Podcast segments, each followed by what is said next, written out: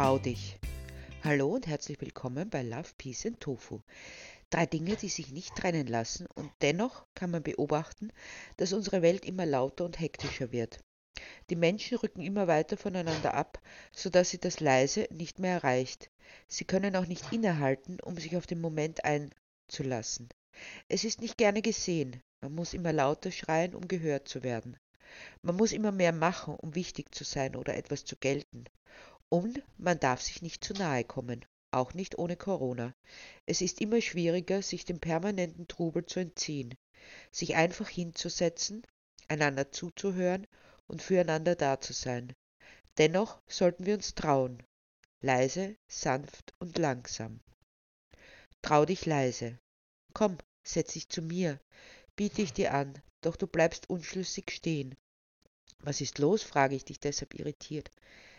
Es ist so merkwürdig hier, antwortest du, Ausschau haltend nach dem, was wohl das Merkwürdige an diesem Ort, an meinem Steg am See ausmacht, als du es plötzlich zu benennen weißt. Es ist so leise hier bei dir, sagst du, und ich spüre deine Verunsicherung. Es wird immer lauter, immer lauter um uns und in uns. Kaum ein Ort, an dem mehr als zwei Menschen zusammenkommen, wo wir nicht überschüttet werden würden von Geräuschen, nicht in den Lärm gezwungen werden. Ganz gleich, ob im Kaffeehaus, in irgendeinem Geschäft, an der Haltestelle am Bahnhof, überall meint man, Lärm machen zu müssen.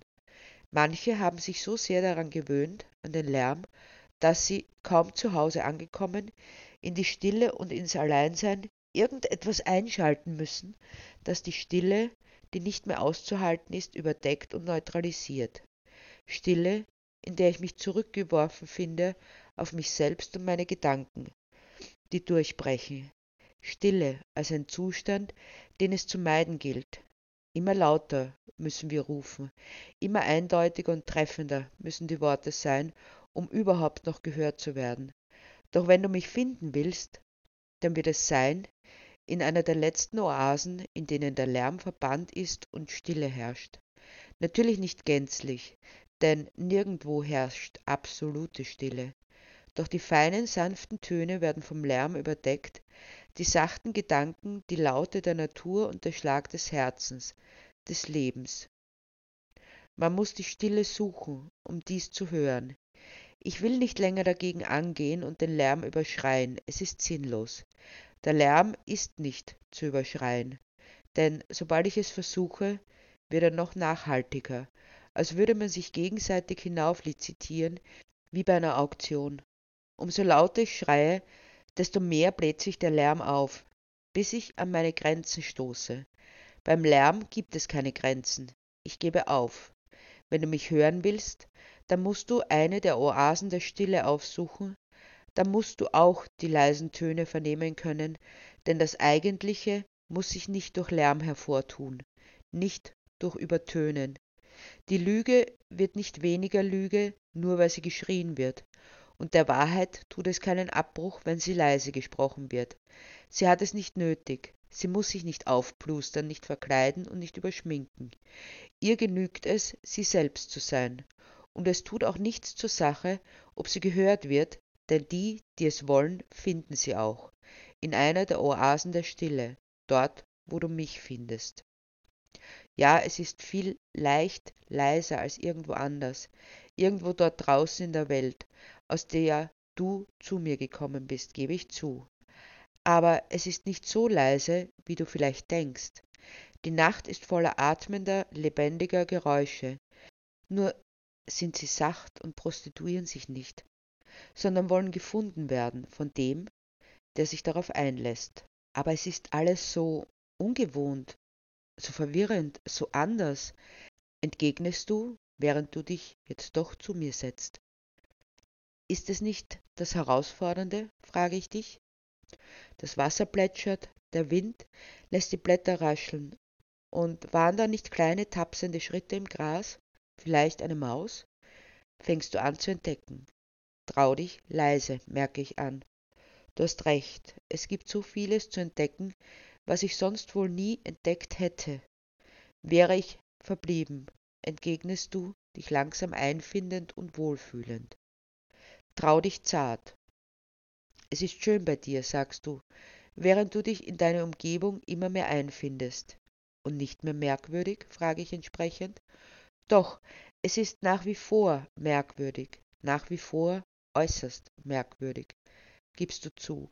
Aber es ist nicht mehr beunruhigend wie zu Anfang, sondern eher herausfordernd, als würde man ein Haus betreten, das man noch nicht kennt und das so anders ist als andere Häuser, die man bisher betreten hat. Zunächst hat man absolut keinen Orientierungspunkt, nichts, woran man sich halten kann. Aber wenn man genau hinsieht, entdeckt man dann doch etwas, vielleicht eine Erinnerung an etwas, was man bereits erlebt hat, aber was schon so lange her ist, dass man schon meint, es wäre nicht die eigene Erinnerung, sondern die eines Fremden. Doch langsam findet man in sich selbst zurück, traut man sich in sich, indem man auch äußerlich etwas Neues entdeckt. Immer tragen wir es in uns, auch wenn wir es lange nicht erreicht haben. Nicht in uns und nicht um uns, versuche ich zu erklären. Und ganz sacht nehme ich deine Hand. Doch erschrocken ziehst du sie zurück, entziehst dich mir. Immer mehr rücken wir voneinander ab. Es ist unangemessen, unstatthaft und verpönt, die Berührung. Ganz sacht kann sie sein, doch sie wird als brüskierend wahrgenommen. So viele Freiräume, so viele Regeln, die aufgehoben wurden, um uns frei zu machen, verschwenderisch und offen. Und wir haben nichts anderes damit gemacht, als den Raum um uns in einen Hochsicherheitstrakt zu verwandeln.